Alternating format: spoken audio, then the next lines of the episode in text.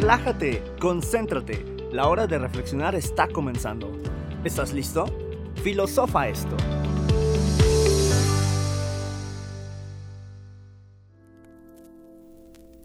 Muy buenos días, tardes o noches, donde quiera que te encuentres. Espero que estés teniendo un gran día. Mi nombre es Kevin Santoyo y estoy aquí para platicarte un poco más sobre filosofía. La semana pasada te conté sobre Tales de Mileto el primer filósofo occidental que conocemos. Te conté que, a diferencia de las personas que estaban a su alrededor, decidió buscar las verdaderas respuestas detrás de los mitos, aun cuando no las necesitaba. Él tenía algunas teorías muy locas y todas resultaron ser falsas. Así como las teorías de Tales y sus alumnos, puede haber muchas cosas en nuestra vida de las cuales estemos completamente equivocados. Pero también puede haber muchas cosas que actualmente parecen completamente ridículas, pero que en el futuro serán revolucionarias. Hoy te quiero contar sobre dos personas que por mucho tiempo fueron llamados locos, pero desafiaban la lógica de su tiempo y hasta el día de hoy nos seguimos maravillando por sus pensamientos. La primera persona de ellas es Heráclito.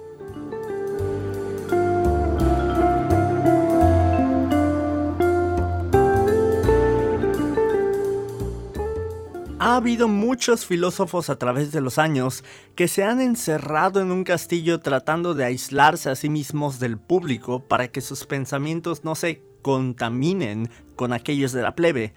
Sin embargo, no creo que haya habido alguno que disfrutara tanto del aislamiento como Heráclito. El tipo era un ermitaño de vocación. Busca cualquier historia de, de, alguien hablando con Heráclito o haciéndole una pregunta. Es más, busca cualquier historia de alguien haciéndole a Heráclito un cumplido. Hay una anécdota sobre el entonces rey de Persia, uno de los hombres más poderosos del mundo en su momento, quien le escribió una carta a Heráclito pidiéndole que, viaje hasta Persia para enseñarle todo lo que sabe. Pues dice que el filósofo, el filósofo griego era un genio. Heráclito responde entonces diciéndole que nunca viajará a Persia porque Heráclito hace lo que Heráclito quiere. Heráclito se la pasaba todo el tiempo jugando con jugando a los dados o al menos una versión más primitiva de los dados. Y era muy bueno en ello. Hay otra anécdota en la que las personas del pueblo le pidieron que, que hiciera leyes, pues solamente alguien tan sabio como él podía dedicarse a la ley. A lo que Heráclito respondió con, podría, podría dedicarme a eso. O podría seguir jugando a los dados. Jugaré a los dados. El ego de Heráclito fue su perdición. En su vejez contrajo una enfermedad llamada edema o hidropesia, eh, la cual consiste en que tu cuerpo retiene fluidos y luego se infla. Heráclito consultó a varios doctores, pero los insultó a todos, diciéndoles que él era el más inteligente y que el conocimiento de los doctores no era nada comparado con el suyo. Naturalmente, eh, Heráclito encontró una solución por sí mismo se enterró hasta el cuello en estiércol de vaca, creyendo que el sol calentaría el estiércol y eventualmente extraería todos los fluidos de su cuerpo. Heráclito murió enterrado en excremento, lo cual no es algo por lo que a mí me gustaría que me recuerden. Pero para su suerte, él también pensó y enseñó varias cosas que le dieron su fama. Él también creía que había un elemento o concepto que formaba todo el universo. Pero este elemento no era agua, ni fuego, ni aire. Era llamado logos. Y mira, eh, no te voy a decir que entiendo por completo a lo que él se refería con logos. Hoy, hoy en día los filósofos actuales no se ponen de acuerdo en lo que él quería decir. Pero el consenso general es que el logos era una ley cósmica universal que gobernaba todas las cosas. Algunos sinónimos de logos son palabra, razón, argumentación, habla, etc. Tengo que mencionar ahora que Heráclito solía escribir en acertijos para que nadie le entendiera. Solamente algunas personas podían discutir su trabajo, según él. Que nadie le entienda, decía. Pero eh, él pensaba que lo que nosotros vemos como opuestos en realidad son una cosa. El día y la noche solamente son dos lados de una moneda, solía decir. También decía que que todo está constante en constante proceso de cambio, como el día y la noche, que no es posible definir algo porque este algo nunca está estático. Esto me lleva a la frase más famosa, de seguro la has escuchado antes, nunca puedes cruzar el mismo río dos veces. Ahora bien, esto puede sonar raro, pero déjame explicártelo. Cuando entras a un río, te mojas, pero si te sales y vuelves a entrar, te mojas al tocar un conjunto de moléculas de agua completamente diferentes a la primera vez que entraste. A esto se refería. Nada retiene su identidad por mucho tiempo porque está constantemente cambiando, como las moléculas del río. Está en un estado constante de flujo, al igual que los opuestos. Estos opuestos le dan el uno al otro su significado. Es decir, Solamente podemos saber lo que es la felicidad si hemos estado tristes, o solamente podemos saber lo que es tener hambre si hemos estado llenos.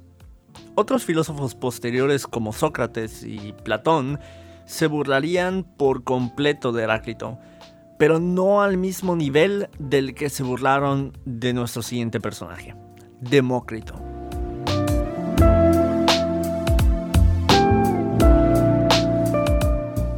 Demócrito es conocido como el padrino del atomismo. Él tomó la idea de Tales del, del monismo y la convirtió en una doctrina tabú super odiada por el mundo entero. Demócrito es el mejor ejemplo de aquella persona que en su tiempo es descartada como loca, pero cientos o incluso miles de años después es considerada un genio. Platón deseaba que todos los libros de, Demócrito fueran quemados. La única razón por la cual no lo hizo es porque sus libros ya estaban en circulación. No puedes quemarlos a todos, ¿verdad? Aristóteles pensaba lo mismo. Pero regresando a la idea de Demócrito, él y su maestro Leucipo pensaban que todo el mundo estaba conformado por átomos y vacío. También decían que no había nada más allá de la muerte y una vez que morimos, nuestro cuerpo se desintegra y forma nuevas cosas, lo cual enfadó muchísimo a los cristianos. Demócrito viajaba mucho. Él viajaba mucho y en uno de sus viajes él observó que ah, lo que a todos nos ha llamado la atención alguna vez. Él vio partículas de polvo volando por el aire en un halo de luz. Así fue como empezó a pensar en la idea de que existen partículas tan, tan, tan pequeñas que no las podemos ver con nuestros propios ojos. Por otro lado, Demócrito también estaba intentando buscar una solución a una paradoja. Dice así, un corredor, digamos, de la actualidad, um, Usain Bolt. Usain Bolt quiere correr 100 metros, pero en vez de correr todo el camino de golpe, primero recorre la mitad, 50 metros, ¿no? Después, Usain Bolt vuelve a recorrer la mitad, que ahora lo que le quedaba eran otros 50 metros y la mitad de eso es 25. Y después vuelve a recorrer otra mitad, y otra mitad, y otra mitad, y eventualmente Bolt va a llegar a, muy cerca de su meta, pero solamente se va a quedar estático vibrando en sus mitades. Demócrito y su maestro pensaban que las cosas no se podían dividir en dos hasta el infinito. Tenía que haber algún punto en el que las cosas fueran completamente indivisibles. Otro problema que tenían era, eh, era una idea de, un, de otro filósofo llamado Parmenides, de quien vamos a hablar en, los, siguientes, en los siguientes episodios. Pero la idea era que algo no puede venir de la nada algo no puede llegar a existir porque no existiría antes de que llegara a existir. Si ya te dolió la cabeza, te lo simplifico. La materia no se crea ni se destruye, solamente se transforma. ¿no? La teoría del átomo era perfecta para solucionar todo esto. Los átomos ya están conformados y no cambian, pero la configuración de átomos sí cambia. Y eso da la ilusión de que algo desaparece o aparece.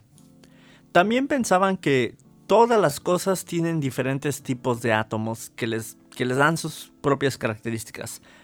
Por ejemplo, si una comida sabe dulce, es porque está conformada por átomos grandes y redondos, y las comidas agrias estaban conformadas por átomos con muchos ángulos y muchos lados.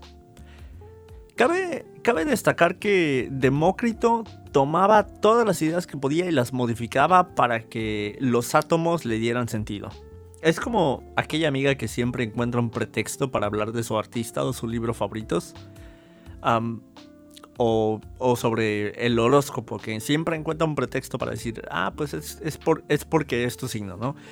Heráclito, em, perdón, Demócrito era esa persona que constantemente estaba buscando formas de meter a los átomos en todo. Pero finalmente él también hablaba del conocimiento legítimo, el cual consistía en usar la razón para entender las cosas, y el conocimiento bastardo, aquel por el cual las entiende las cosas por medio de los sentidos. ¿no? El conocimiento legítimo es em, cuando tú te pones a pensar y gracias a tu razonamiento llegas a la verdad.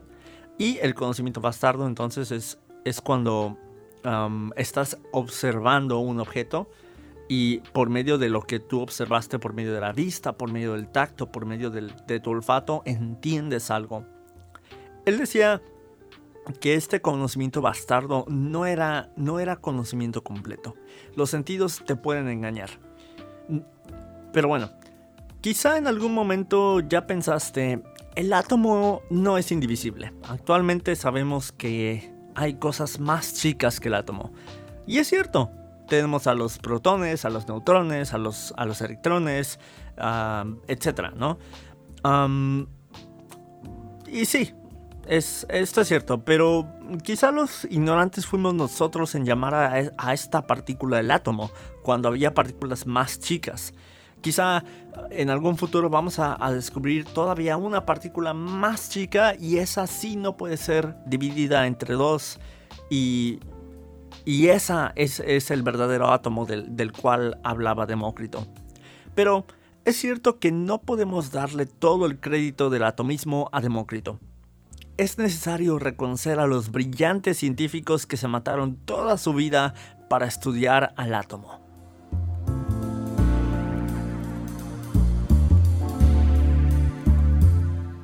Recapitulando un poco lo que hemos visto hasta ahora, Tales puso a la moda intentar descifrar de qué estaba compuesto el mundo y el universo. En otras palabras, la metafísica. Sus compatriotas en Jonia, lo que ahora es Grecia y Turquía, intentaron hacer lo mismo.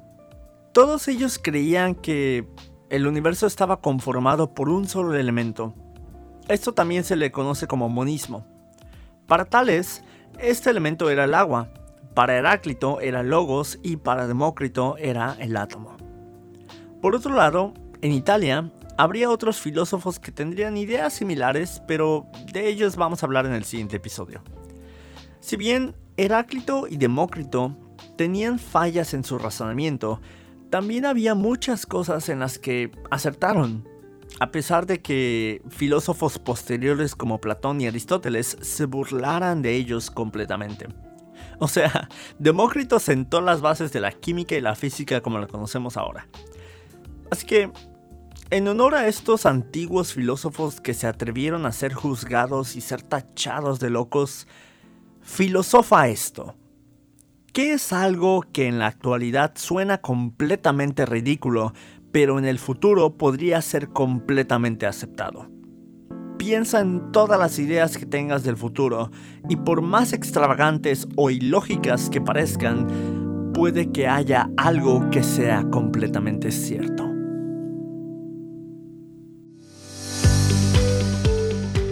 La hora de reflexionar ha terminado, pero no para siempre. Sintonízanos la siguiente semana en Filosofa Esto.